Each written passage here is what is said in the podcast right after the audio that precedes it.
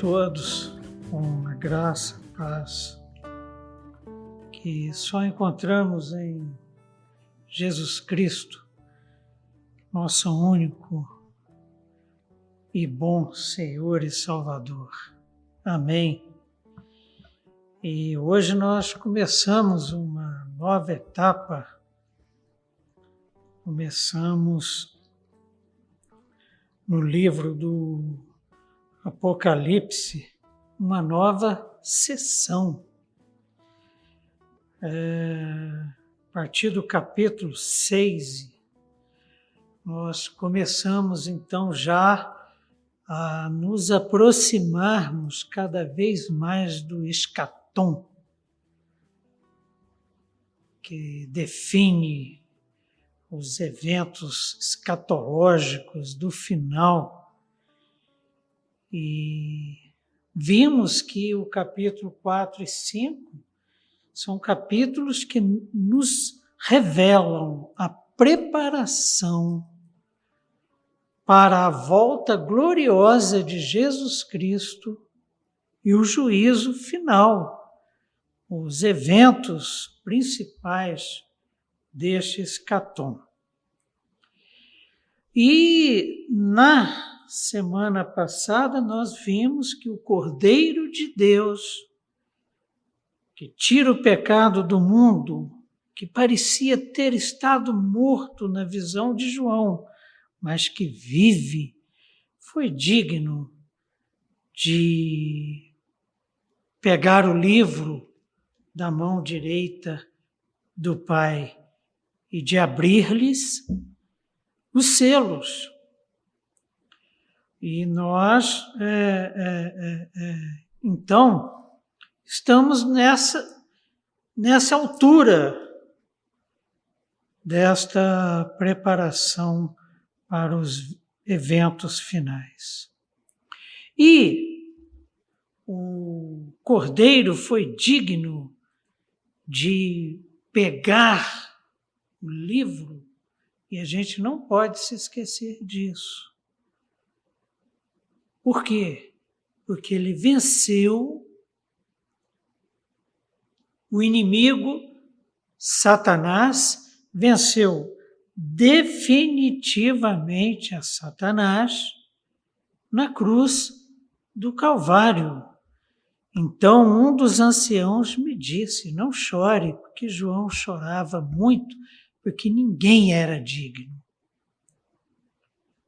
Eis que o leão da tribo de Judá, a raiz de Davi, venceu para abrir o livro e os sete selos. Apocalipse 12, 1. Eles o venceram pelo sangue do Cordeiro. Eles quem? Nós. E PJB, povo de Deus, espalhado pela face da terra, que naquele dia glorioso nos encontraremos gloriosamente com Jesus Cristo nas, nu nas nuvens. Então, João está falando de nós. Eles o venceram pelo sangue do Cordeiro e pela palavra do testemunho que deram. Diante da morte, não amaram a própria vida. Essa é a vitória, uma vitória que vimos na aula passada, um paradoxo. A morte é a vitória, tragada foi a morte pela vitória. Por quê? Porque Cristo ressuscitou. E pelo sangue que ele derramou na cruz, nós fomos lavados de todo o pecado. E sobre nós foi derramado o Espírito Santo de Deus que nos dá condições de sermos conforme o que acabamos de ler. Diante da morte, nem diante da possibilidade iminente de perda da vida, abrimos mão, prescindimos da fé que nós temos em Cristo Jesus, o Cordeiro vencedor. E a partir daqui no livro, nós vamos ver uma série de sessões. Só que estas sessões, elas não estão organizadas e é preciso que você entenda esta organização. Não é uma organização cronológica, como se abrisse um selo, depois abrisse outro, tocasse uma trombeta, depois trocasse outra, derramasse uma taça e depois derramasse outra. Não.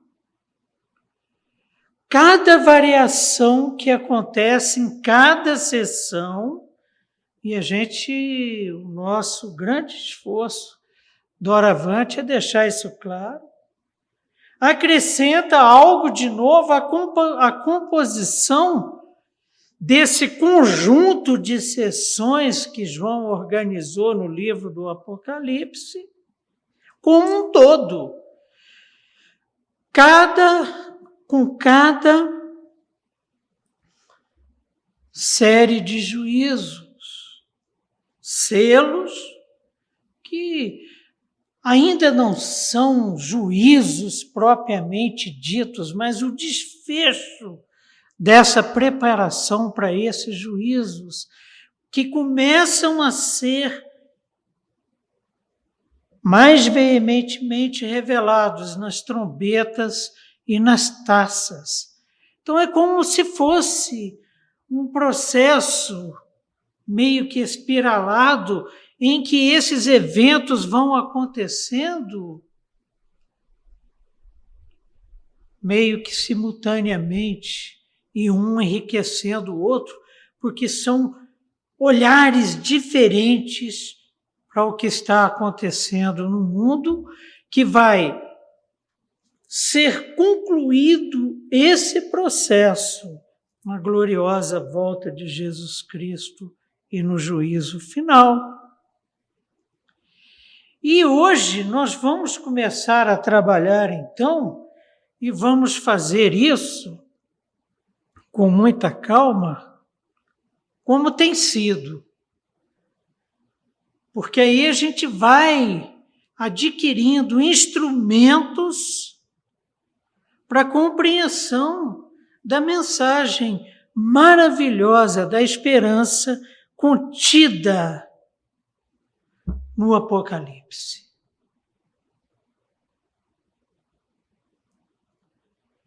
E nós veremos hoje os quatro cavaleiros do Apocalipse.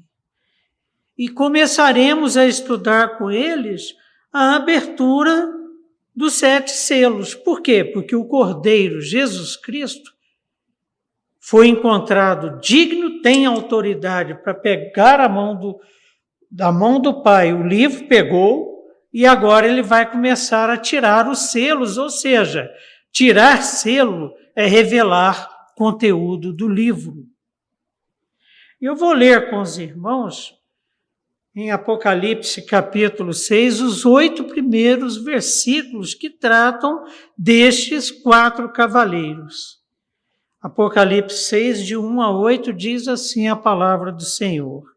Vi quando o cordeiro abriu um dos sete selos e ouvi um dos quatro seres viventes dizendo, como se fosse voz de trovão: Vem.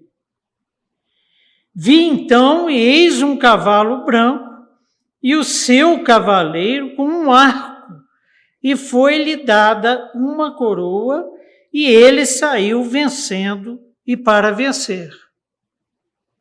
Então, o que que João vê até aqui? Ele vê o cordeiro abrir o primeiro selo.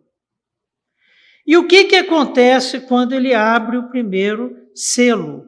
Ouve-se uma voz como voz de trovão. Vem. É voz do cordeiro? Não. É voz de quem? De um dos quatro seres viventes. Lembram da hierarquia que nós estamos considerando na nossa exegese? O Pai, o Filho os seres celestiais, os quatro seres viventes, os vinte e quatro anciãos e os anjos. Os quatro seres viventes e os anjos terão uma parte, desculpe, os quatro seres viventes, os 24 anciãos, que são seres celestiais, os anjos, que são seres celestiais, terão uma participação muito grande. Três, quando abriu o segundo selo, ouvi o segundo ser vivente dizendo: Vem! E saiu outro cavalo, vermelho, e ao seu cavaleiro foi-lhe dado tirar a paz da terra, para que os homens se matassem uns aos outros. Também lhe foi dada uma grande espada. Cinco. Quando abriu o terceiro selo, quem abriu? Quem tem autoridade para abrir os selos? Quem tem história na mão? Jesus Cristo. Cordeiro vencedor. Quando abriu o terceiro selo, ouvi o terceiro ser vivente dizendo: Vem. Então vi, eis um cavalo preto e seu cavaleiro com uma balança na mão. Verso 6. E ouvi uma como que voz no meio dos quatro seres viventes, dizendo: Uma medida de trigo por um denário, três medidas de cevada por um denário, e não danifiques o azeite e o vinho. Sete. Quando o cordeiro abriu o quarto selo, ouvi a voz do quarto ser vivente dizendo: Vem. E olhei, e eis um cavalo amarelo e o seu cavaleiro, sendo este chamado Morte. E o inferno o estava seguindo, e foi-lhes dada autoridade sobre a quarta parte da terra para matar a espada pela fome, com a mortandade e por meio das feras da terra. Então tá aí. Os quatro cavaleiros são liberados.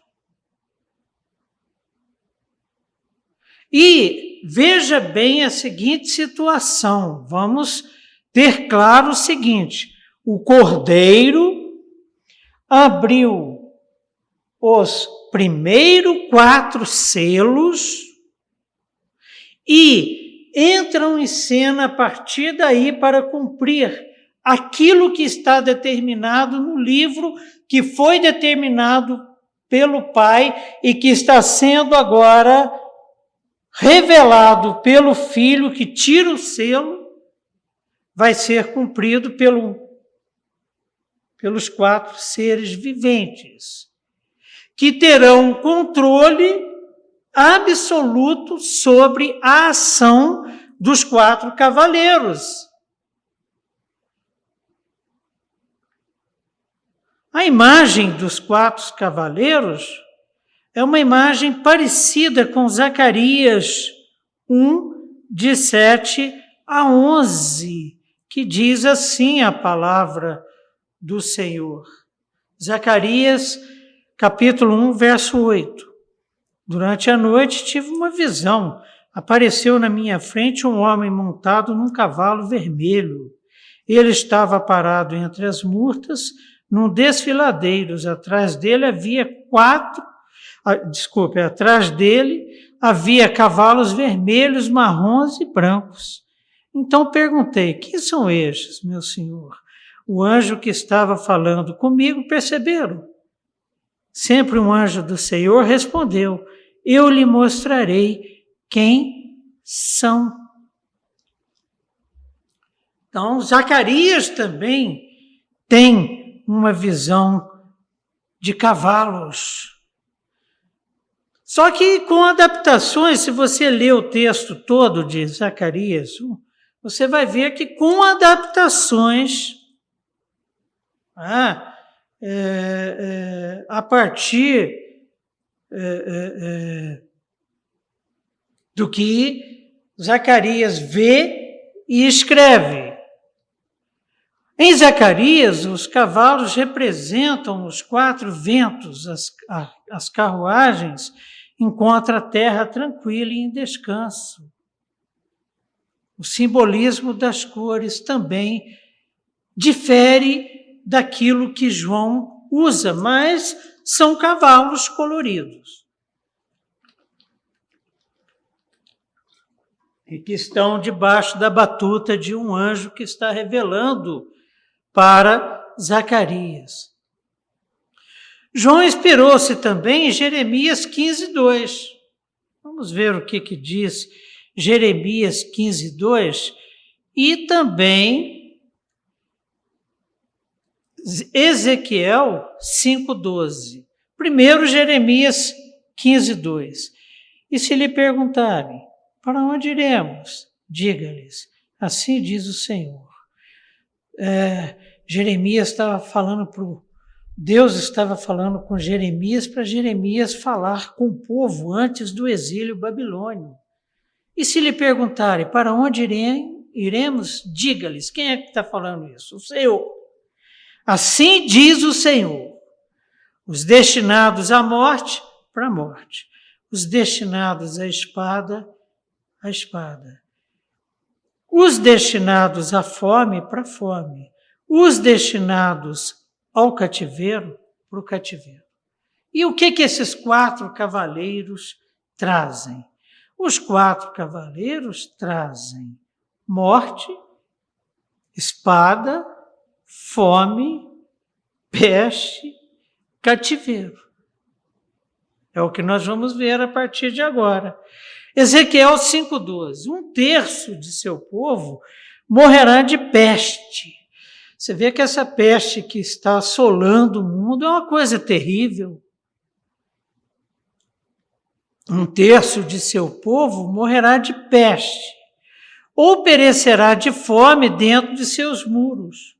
Um terço cairá pela espada fora da cidade, e um terço dispersarei aos ventos e perseguirei com espada no punho.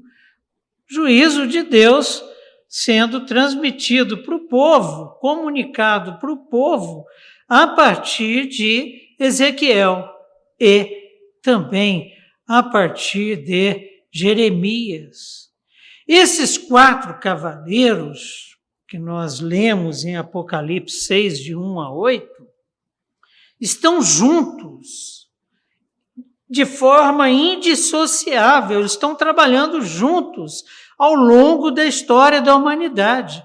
À medida em que a, a, a, a ação passa da ambição pela conquista e dominação, olha para a história da humanidade.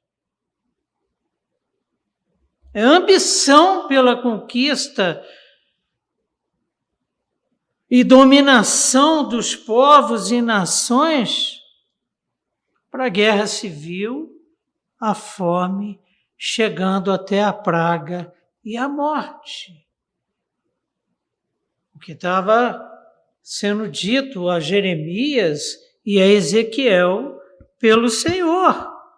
Com eles, com os quatro cavaleiros, Deus está permitindo que o pecado autodestrutivo complete seu ciclo mais do que o derramando seu próprio juízo sobre a terra. É aquilo que Paulo fala em Romanos capítulo 1. A ira de Deus em resposta ao pecado que reina no mundo, sendo manifesta pelo afastamento de Deus e a entrega do homem à sua própria sorte. Esses quatro cavaleiros falam disso. Fala do coração humano caído, fala da degradação moral, fala da degradação ética, espiritual, psicológica e, inclusive, física do homem, é o pecado se manifestando e o salário do pecado é a morte. Vale a pena lermos Romanos 1. Nós vamos ler dos versos 25 até o 32. A Bíblia, meus irmãos, ela não varre a sujeira para debaixo do tapete. Ler a Bíblia é ser lido. Quanto mais lemos a Bíblia, mais somos lidos por ela e ela nos revela quem realmente somos. E se tem um ensinamento do próprio Jesus Cristo para nós que nós devemos colocar em prática nas nossas vidas, é de que devemos tirar a trave que temos em nossos olhos e que não permite que vejamos a realidade como ela é e fazemos parte dela e não fosse a graça e a misericórdia, o amor e o poder de Deus manifestos em Jesus Cristo, crucificado por causa dos nossos pecados, nós estaríamos perdidos. No texto que nós lemos, os quatro cavalos foram soltos a partir do momento em que o cordeiro tira os selos, os quatro primeiros selos. Então, o pecador entregue a sua própria sorte. Romanos 1, 25. Trocaram a verdade de Deus pela mentira. Trocaram a verdade de Deus pela fake news e adoraram e serviram as coisas e seres criados em lugar do Criador. Quem é bendito, que é bendito para sempre. Por causa disso, Deus os entregou a paixões vergonhosas até suas mulheres trocaram suas relações sexuais naturais por outras, contrárias à natureza. Da mesma forma, os homens também abandonaram as relações naturais com as mulheres e se inflamaram de paixão uns pelos outros. Começaram a cometer atos indecentes, homens com homens, e receberam em si mesmos o castigo merecido pela sua perversão. Uma das maiores pressões sofridas pela igreja de Cristo, comprada por alto preço e espalhada pelo mundo hoje, é para que a igreja abra suas portas para o homossexualismo e realize casamentos entre pessoas do mesmo sexo. Em São Francisco, na Califórnia, Adélia procurando igreja para Bel, nossa filha mais velha. E de repente entraram numa igreja batista, todo mundo comportadinho. Homens sentados de um lado, mulheres sentados do outro, o culto acontecendo. Quando terminou o culto, vai todo mundo para casa, abraçadinho, trocando beijos. Homossexuais. Tornaram-se cheios de toda sorte de injustiça, maldade, ganância e depravação. Olha o que está acontecendo no meio dessa pandemia. Estão cheios de inveja, homicídio, rivalidades, engano e malícia são bisbilhoteiros, caluniadores, inimigos de Deus, insolentes, arrogantes e presunçosos. Inventam maneiras de praticar o mal. Desobedecem a seus pais, são insensatos, desleais, sem amor pela família, implacáveis. Conheçam o justo decreto de Deus de que as pessoas que praticam tais coisas merecem a morte. o salário do pecado é a morte. Não somente continuam a praticá-las, mas também aprovam aqueles que as praticam. Foi a conversa que eu tive com a minha filha, quando ela me pediu para conversar, porque queria, porque queria contar para mim do seu casamento homossexual. Filha, nosso amor por você não mudou em nada, eu falei por mim e pela Adélia. Mas você precisa saber que nós não concordamos. Aí ela me perguntou: é o pecado, pai? Eu falei: é. E ela me pediu para que não falasse de pecado para ela por pelo menos um ano. Passaram-se quatro. E no final do ano passado nós concluímos essa conversa, que foi interrompida a pedido dela. Por causa disso, desse estado de coisas, dessa degradação moral, por causa desse pecado de rebeldia, Deus os entregou às paixões vergonhosas e liberou os quatro cavaleiros. É com esse olhar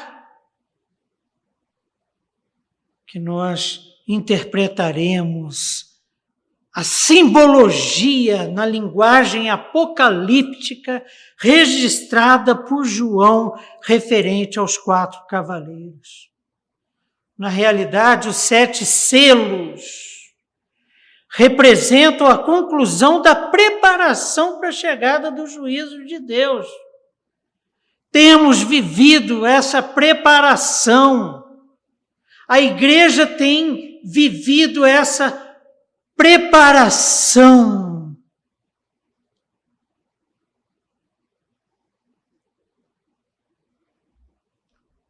Desde quando ela foi organizada, comprada por alto preço, preço de sangue derramado na cruz do Calvário. E a consumação do juízo de Deus, que esses sete selos concluirão a preparação para esse juízo. A consumação será no toque das sete trombetas e no derramar das sete taças. E o versículo 1 de Apocalipse 6 começa com Eu vi, marcando uma transição suave para uma nova sessão. Que sessão é essa que está sendo inaugurada em Apocalipse? A da volta e a do juízo de Cristo.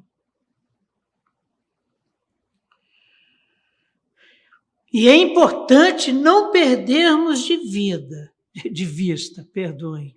Todos os eventos são iniciados com o Cordeiro, no caso aqui de 1 a 8, abrindo um dos selos.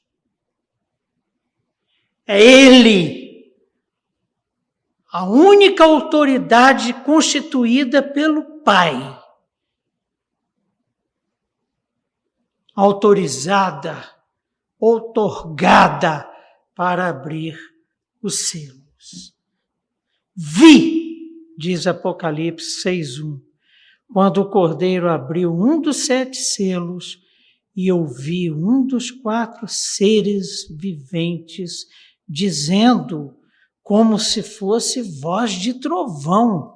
Olha o tamanho da autoridade desse primeiro ser vivente que entra em cena. E ele está submisso a quem? Ao Pai e ao Filho. Vem! No livro, os seres viventes lideram a adoração integram a comitiva do trono e implementam os juízos divinos. Lembram? Nós dedicamos uma aula aos quatro seres viventes dada a sua importância, dada a sua grandeza e fidelidade a Deus. Estão obedecendo ao Pai por intermédio do Filho, porque Pai e Filho, a partir do capítulo 5 é demonstrado isso, são um, conforme a oração de Jesus Cristo no Getsemane. Só a título de revisão. Os seres viventes são líderes da adoração. Vimos isso em 4, 9 e 10. Quando esses seres viventes derem glória, honra e ações de graças ao que se encontra sentado no trono, ao que vive pelos séculos dos séculos, os 24 anciãos prostrar-se-ão diante daquele que se encontra sentado no trono e adorarão. Eles prostram-se não diante dos seres viventes, mas de quem está sentado no trono. Mas há uma hierarquia. Primeiro, os seres viventes dão glória. Depois, os 24 anciãos entram em cena. Os seres viventes fazem parte da comitiva do trono formada por eles e pelos 24 anciãos. 5:8 ao recebê-lo, os quatro seres viventes e os 24 anciãos prostraram-se diante do Cordeiro.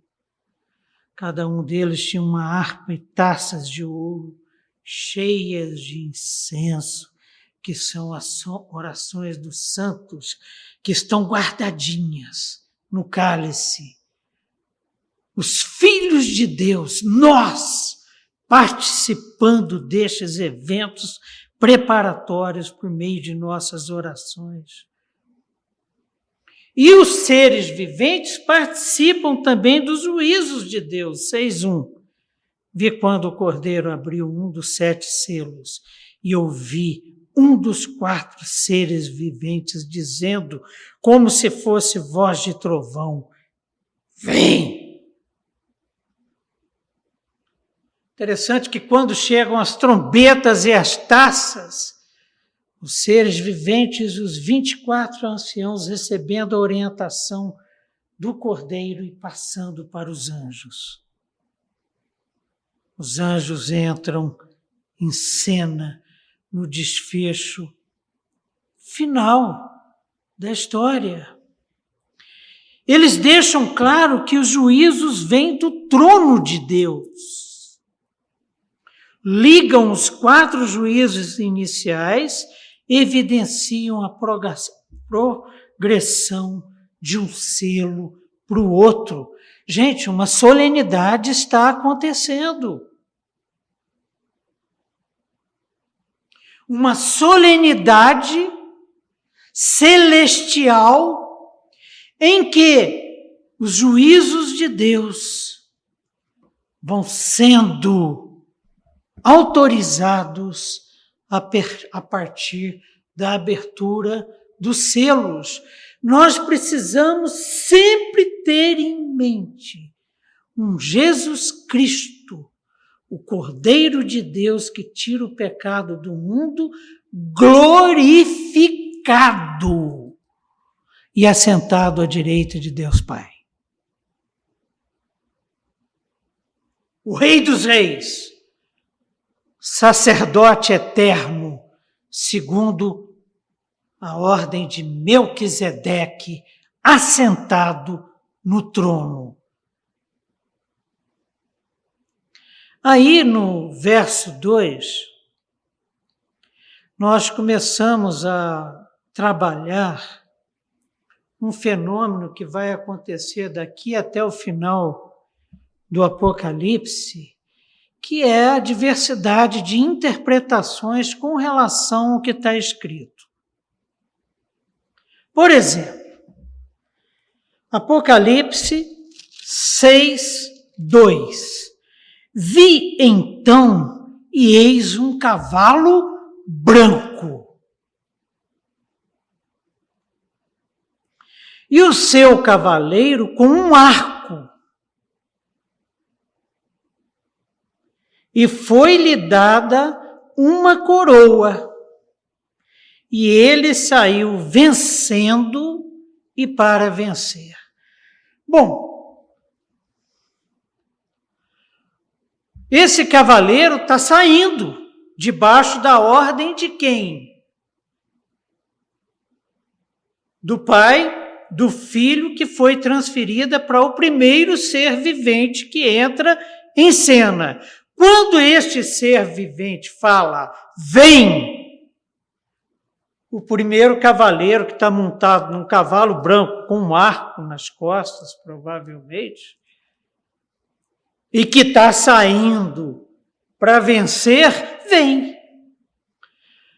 É um dos versículos mais debatidos do livro do Apocalipse e a discussão em torno do seguinte: quem é esse cavaleiro que está montado num cavalo branco e que veio para vencer? Eu fiz um apanhado geral porque eu queria tomar pé da situação, e esse apanhado geral que eu fiz, primeiro, foi no próprio livro do Apocalipse, segundo, na palavra de Deus. Terceiro, os autores que são autores renomados e que se posicionam com relação a essa interpretação, e por último, na experiência que eu tenho tido com Deus. Não abro mão dela, não com o coração aberto a ouvir o Espírito Santo de Deus, conforme os estudos que eu faço na Bíblia com relação a esses autores, na minha vida, na minha vivência com Deus, no meu caminhar com Jesus Cristo. E que tipos de hipóteses aparecem? A primeira defendida, por exemplo, pelo reverendo Hernandes Lopes, pessoa pela qual eu tenho o maior carinho e afeto, apesar de nunca ter conversado pessoalmente com ele. No dia que eu tiver a oportunidade de passar lá por Vitória, eu vou procurá-lo junto com a minha esposa. Já combinamos isso.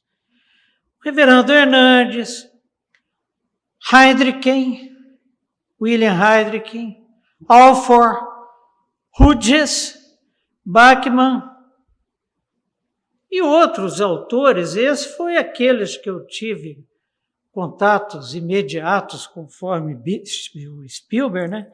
que eu li seus textos e estudei.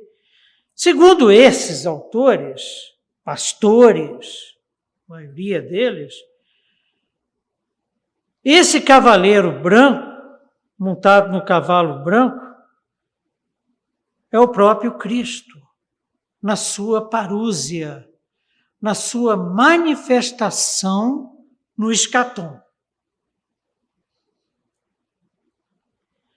Outros autores, como Rhys, Johnson, Thomas, Wong, Billy, MacLeod e outros, que eu não tive contato, o veem como Satanás baseados, por exemplo, que naquilo que Paulo afirma que o Satanás, o pai da mentira, o diabo, gosta muito de se fantasiar de anjo de luz.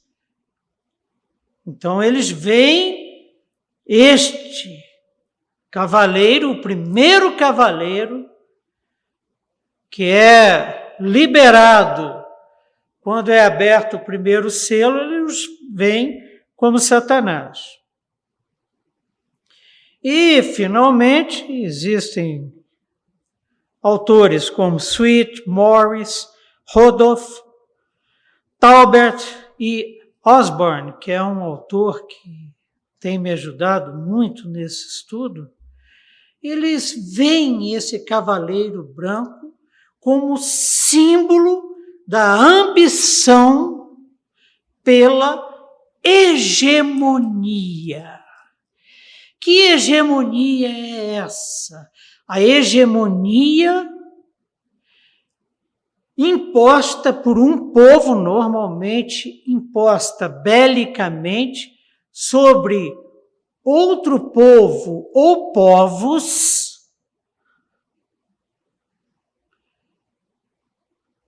de sua dominação. Ah, qual era o império hegemônico à época de João, quando João escreveu Apocalipse 6?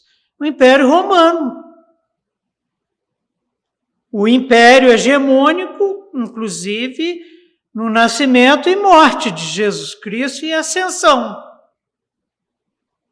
Poder hegemônico é um bom exemplo. Hoje, no mundo, qual é o poder hegemônico hoje planetário? Estados Unidos da América. O império já meio que decadente, mas é a grande potência mundial. E impõe sobre o mundo os seus princípios, principalmente políticos e econômicos. E o modelo de economia norte-americana criado por Reagan e Margaret Thatcher, a dama de ferro, o neoliberalismo,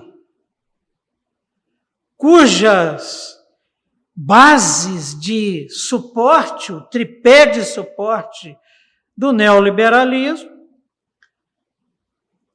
mercado, livre mercado, livre iniciativa e massa de mão de obra barata de reserva, também noticiado como desempregados, massa de desempregados. Esse é o tripé de sustentação do sistema hegemônico no mundo hoje.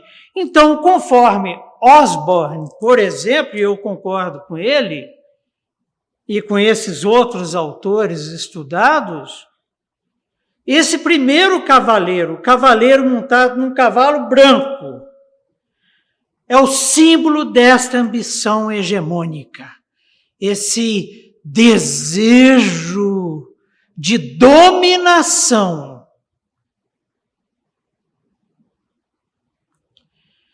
Esse cavaleiro carrega um arco. Agora, vamos dar uma.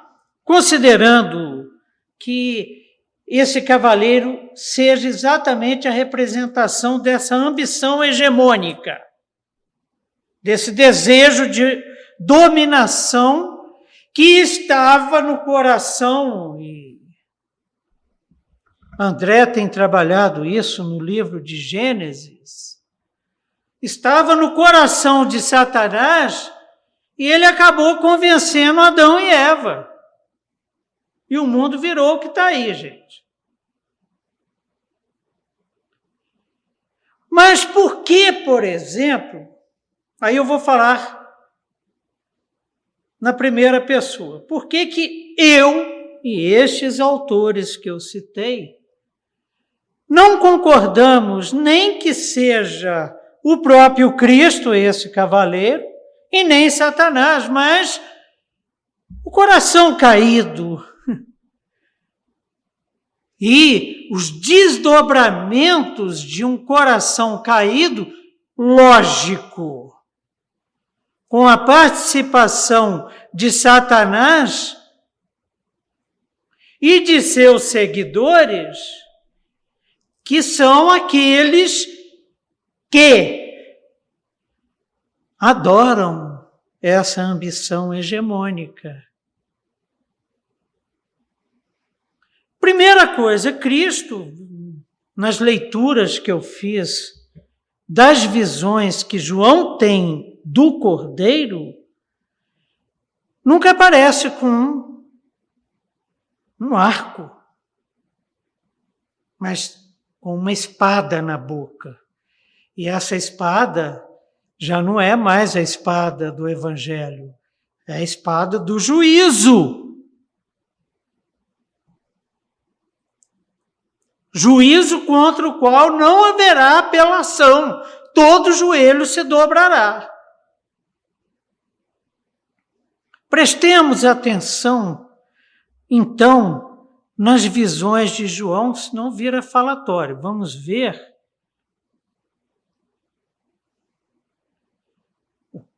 A quem João vê e se bate com esse cavaleiro. Voltei-me, Apocalipse 1,12, a primeira visão que João tem. Voltei-me para ver quem falava comigo, e voltado vi sete candeeiros de ouro, e no meio dos candeeiros um semelhante a um filho de homem, com vestes talares e cingido à altura do peito com uma cinta de ouro. A sua cabeça e cabelos eram brancos como a alva lã, como neve, os olhos como chama de fogo. Os pés semelhantes ao bronze polido, como que refinado numa fornalha. A voz como voz de muitas águas. Tinha na mão direita sete estrelas e da boca saía-lhe uma afiada espada de dois gumes. O seu rosto brilhava como o sol na sua manhã. Em Apocalipse 6,2 diz assim: Então vi, eis um cavaleiro branco e o seu cavaleiro com um arco. Nenhuma dessas características aparecem aqui. E foi-lhe dado uma coroa, e ele saiu vencendo e para vencer. Jesus não vai sair vencendo e para vencer. Ele está com uma espada na boca, ele vai sair para julgar. Ele já venceu. E já venceu, sabe como? Morrendo pelos pecados da humanidade. A maldição do pecado estava sobre os ombros. A maldição do pecado da humanidade estava sobre os ombros de Cristo na cruz. Apocalipse 5, 6. Então vi no meio do trono, vimos isso a semana passada, e dos quatro seres viventes, e entre os anciãos de pé, um cordeiro como tendo sido estado morto.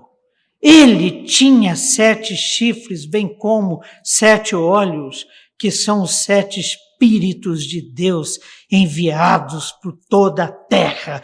João viu o Cordeiro de Deus que tira o pecado do mundo glorificado.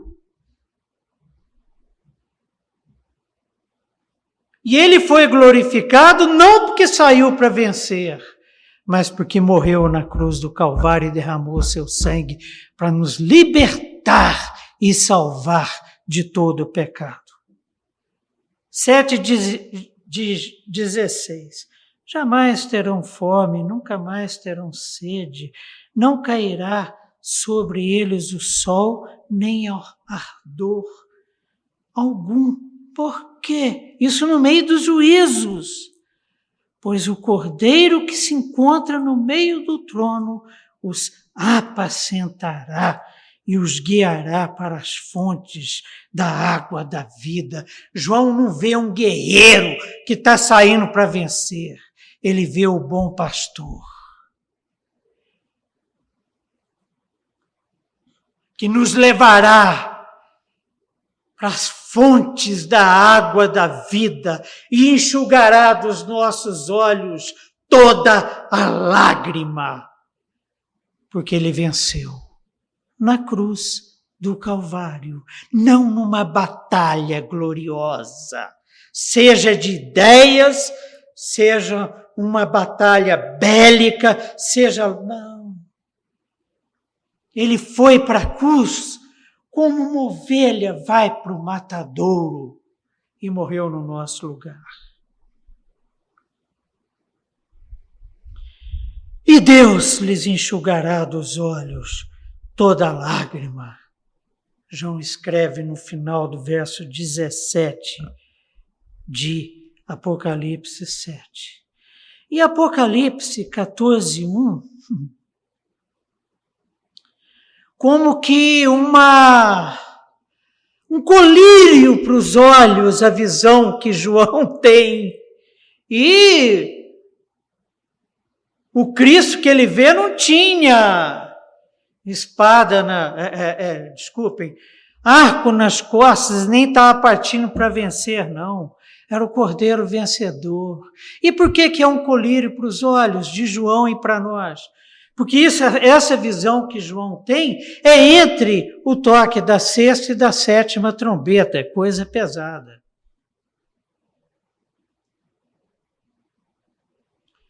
É como se Deus tivesse fazendo uma pausa e dizendo assim: olha, não apavora não. Porque a verdadeira realidade, a realidade é Cristo. E o que que João vê em Apocalipse 14, 1? Olhei e eis o Cordeiro em pé sobre o monte Sião e com ele 144 mil. Sabe que 144 mil é esse? Que símbolo é esse? A igreja. Aquela grande multidão vestida de branco porque foi lavada pelo sangue do Cordeiro e que João não conseguia contar. E ó, nós lá! Olhei e eis o cordeiro em pé sobre o monte Sião, e com ele cento e quarenta e quatro mil, tendo na fronte escrito seu nome e o nome de seu pai. E o que que João está vendo aqui? Vi! Apocalipse 6,2. Então, e eis um cavaleiro branco e o seu cavaleiro com um arco. E foi-lhe dada uma coroa, e ele saiu vencendo para vencer. Foi-lhe dado.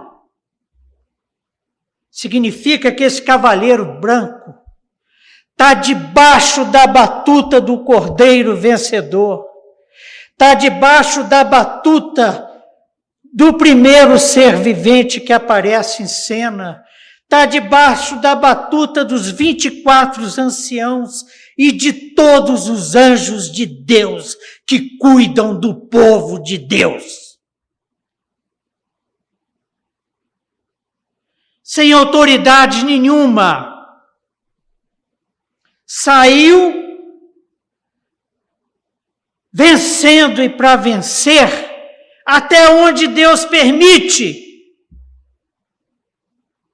Saiu para enganar, saiu para dominar, saiu para pegar, pregar a sua hegemonia tosca, como era a hegemonia romana, como foi a hegemonia grega, como foi a hegemonia medo-persa, como foi a hegemonia babilônia.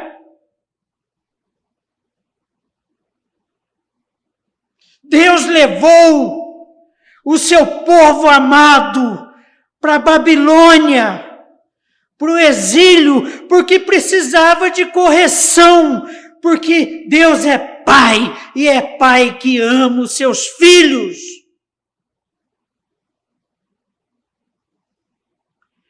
A hegemonia Babilônia sob, sobre, desculpem, as nações daquela época era uma hegemonia que obedecia à batuta de Deus. Não é à toa que Daniel e os seus quatro, me, me falhou a memória, quantos amigos, e seus amigos estavam dentro do palácio de Nabucodonosor.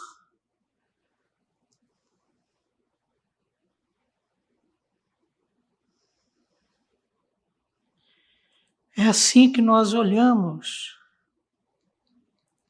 para esse cavaleiro. Não se trata de forças demoníacas, mas humanas, foi uma mensagem impactante para o período da história em que João vivia, porque estava cheio de César querendo ocupar o lugar de Deus. Nele a pax romana não era a verdadeira paz. Porque a verdadeira paz, que excede a todo entendimento, só encontramos no Cordeiro de Deus que tira o pecado do mundo que parecia estar morto, mas que vive e está sentado à direita de Deus Pai e tem autoridade sobre a história. Ele tirou o primeiro selo. Essa Pax Romana era uma fachada alcançada pelo controle militar sobre as nações conquistadas, debaixo de tortura e crucificação. Gostavam de botar os rebeldes na beira das estradas, crucificados, morrendo por asfixia. Cavaleiro Branco é descrito como a expressão incomum ro, catemenos, o que está sentado, o cavaleiro. Um paralelo com Deus. Desbotado. O Deus Altíssimo, que está sentado e que tem à sua direita o seu filho, que tem na mão direita o livro, e começou a desatar-lhe os selos. Vão misturar as coisas, não.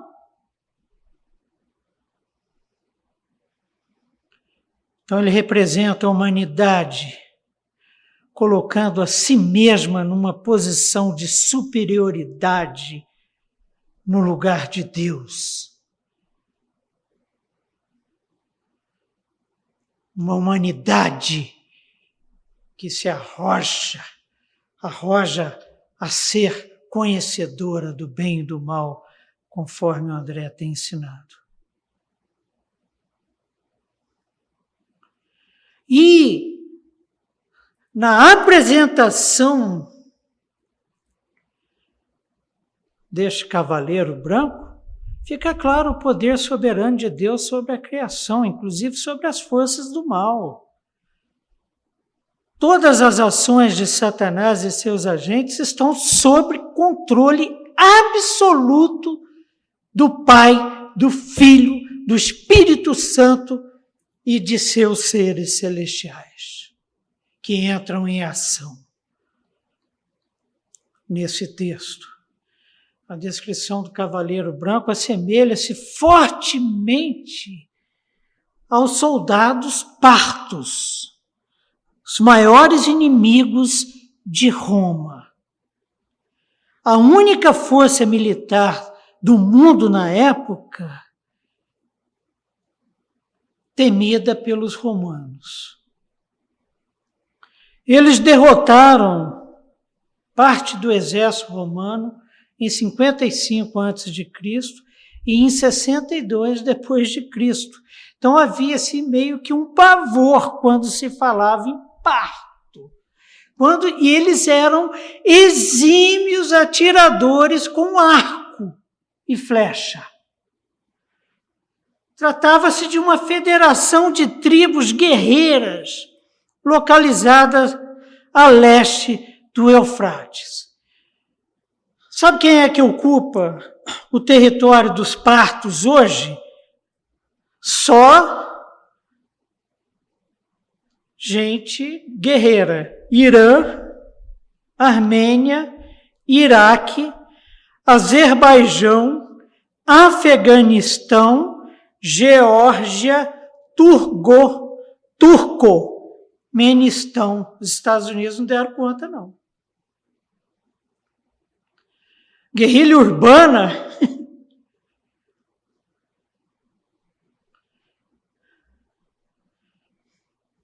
e por que a tentativa hegemônica dos Estados Unidos no Oriente Médio uma hegemonia política e econômica atrás de quê? Petróleo. as maiores reservas de petróleo do planeta. Aliás, essa região aqui é uma região muito próxima ao Éden.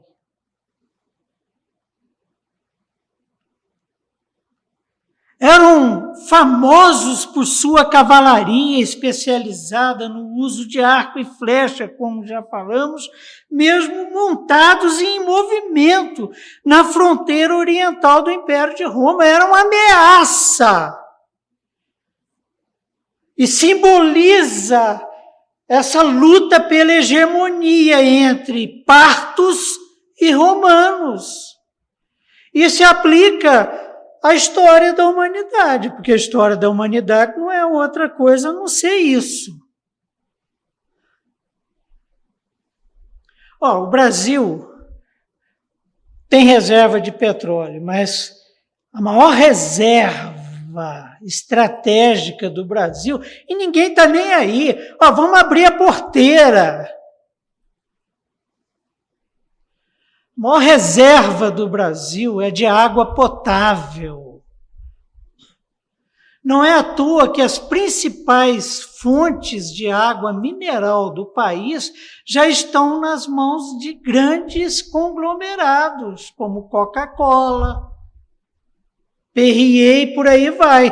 Por exemplo, Caxambu, Cambuquira, São Lourenço, cidades da minha infância, as fontes já estão na mão desses caras. Agora, me conta daqui a 50 anos.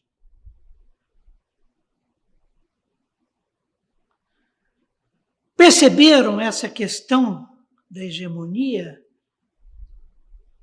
Como o cavaleiro recebeu um arco e saiu como vencedor, decidido a vencer, os partos são excelentes panos, pano de fundo para a imagem. Os partos. Os espanhóis, os portugueses, a Inglaterra, vai. Dá uma estudadinha na história. A coroa na cabeça do cavaleiro representa a independência dos partos. Era o único povo que os romanos não dominaram naquela época. Pegando essa interpretação, que é uma interpretação interessante. Desinteressante é falar que é Jesus Cristo glorificado, sentado à direita de Deus Pai, vai sair comandando quatro cavaleiros que são morte, peste, fome, menos, né?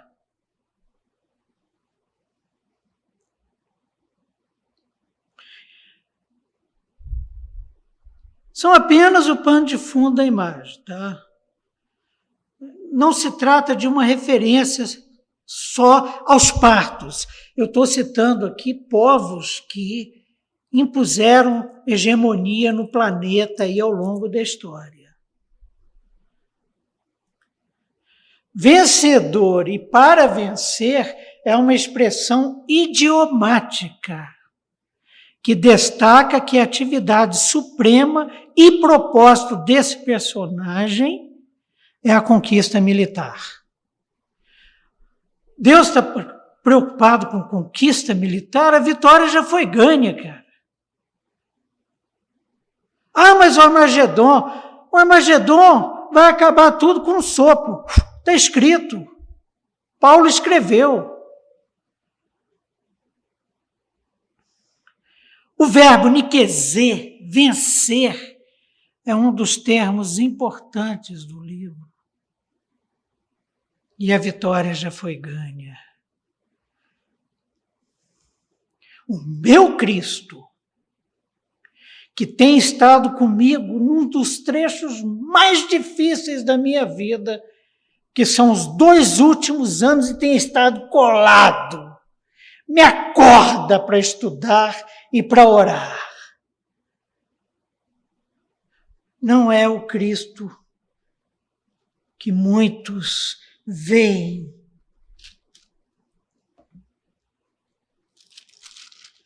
E descrito como montado em um cavalo branco, com um arco, e que saiu vencendo e para vencer. Jesus Cristo nunca foi de briga. Sabe o que a palavra de Deus fala sobre ele? Nunca ninguém ouviu a voz de Cristo nas praças. Ó, oh, a hora que a coisa começava a movimentar, ele ia orar. E onde é que foi a vitória dele? E eu não abro mão dela. Na cruz do Calvário. Então, fechando, meus irmãos, que o nosso tempo se foi. O primeiro cavaleiro representa a sede humana pela dominação hegemônica. É a nossa interpretação. Caso você tenha algum pensamento diferente, caso você tenha alguma dúvida acerca disso, Olha, o nosso chat continua aberto. E não só o chat, liga lá para casa, me manda um e-mail. Nós mudamos o telefone, mas já está na lista da igreja. A Oi faliu e deixou a gente na mão lá, legal. Então, se, mas nós cremos que o mais que a interpretação mais correta é essa. E temos o maior respeito por aqueles irmãos citados, estudiosos, que debruçam sobre a palavra de Deus e fazem disso uma prática constante em suas vidas. Respeitamos, mas é assim que nós vemos esse cavaleiro. Jesus Cristo não está saindo para vencer.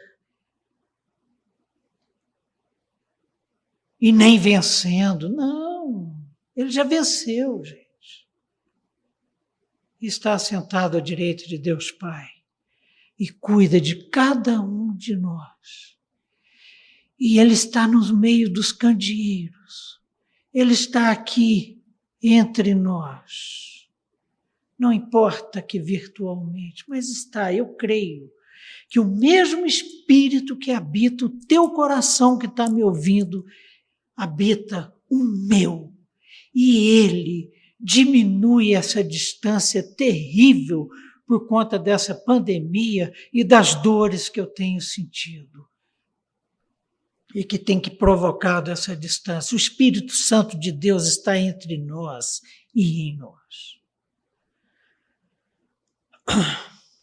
Sob autorização e controle de Deus, sai como vencedor e para vencer. É seguido pelos outros três cavaleiros que trazem guerra, fome, pestes e morte, que têm sido os principais desdobramentos da saída desse primeiro cavaleiro branco a pregar a sua hegemonia. A ciência tem mostrado, sabe o quê? Sabe como é que apareceu o Covid na espécie humana? Chinês que, para não morrer de fome, tem comido morcego, rato e outros animais silvestres. E de onde é que vem essa fome? Todavia, o cordeiro que abre os selos é o verdadeiro vencedor, com seus seguidores que não amam a própria vida quando confrontados com a morte. É assim que eu quero viver. Eu não estou seguindo qualquer um, não estou montado em cavalo vermelho, nem amarelo, nem desbotado, não. Eu estou seguindo, é o vencedor. Estou seguindo o Cordeiro de Deus que tira o pecado do mundo, tirou, venceu na cruz do Calvário, se precisar morrer. O Espírito Santo de Deus vai me dar condições para morrer, glorificando. Eu creio. Que Deus nos sustente, guarde, queridos, porque é com temor e tremor que lidamos com essas verdades. Porque queremos, junto com os irmãos, sermos vencedores e reinarmos com Ele nos novos céus e nova terra por toda a eternidade. Amém. Vamos orar, queridos. Senhor nosso Deus e Pai, é com temor e tremor que nos colocamos diante do Teu trono de glória, de onde emana graça, misericórdia, amor manifestos plenamente em Cristo Jesus, na cruz do Calvário. Mas é também com temor, porque do teu trono emana também juízo. Obrigado, Pai, porque nós não somos filhos da tua ira, mas somos filhos da tua graça, da tua misericórdia, do teu amor e poder, e por isso estamos aqui. Obrigado pelo teu Santo Espírito que foi conforme a promessa do teu Filho derramado sobre nós. Nosso selo, nossa garantia de que o Senhor jamais nos abandonará, apesar de nós. Obrigado porque o teu Filho com autoridade, tem um livro da história nas mãos. E com autoridade, com sabedoria, com cuidado, com justiça, abre os selos. Começou hoje no nosso estudo.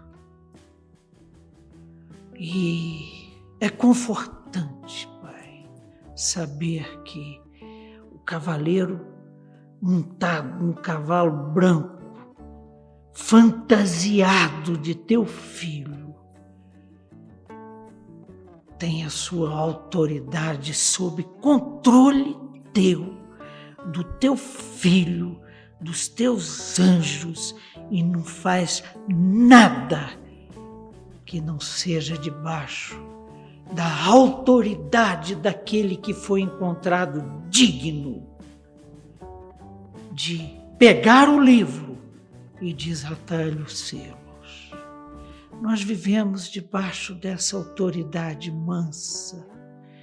Nós vivemos debaixo dessa autoridade graciosa, purificadora, santificadora daquele que subiu na cruz pelos nossos pecados e derramou seu sangue para que recebêssemos de ti vestiduras brancas, limpas de todo pecado. Oh Pai, muito obrigado. Como agradecer? Como agradecer? Ajuda-nos, Pai, a permanecermos fiéis à tua palavra Ajuda-nos a permanecermos fiéis a Ti, ao Teu Filho, ao Teu Santo Espírito. Que a gente nunca seja pedra de tropeço para que o Teu Espírito Santo haja nesse mundo por intermédio de nós. Ajuda-nos a sermos sal e luz no seio das nossas famílias, na igreja povo teu, família tua, comprada por alto preço. E nesse mundo que jaz no maligno, nesse mundo que vive sobre a égide do cavaleiro branco e dos seus três companheiros. Não, nós estamos debaixo das tuas asas e queremos permanecer assim. Sabe por quê?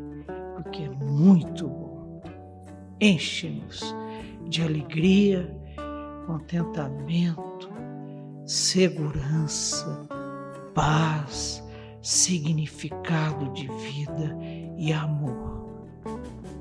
Porque tudo isso é porque o Senhor é amor e nos ama muito. E nós choramos no nome doce e amado de Jesus. Amém, Senhor. Amém. Até semana que vem, se Deus quiser, meus irmãos. Que Deus nos acompanhe e nos guarde.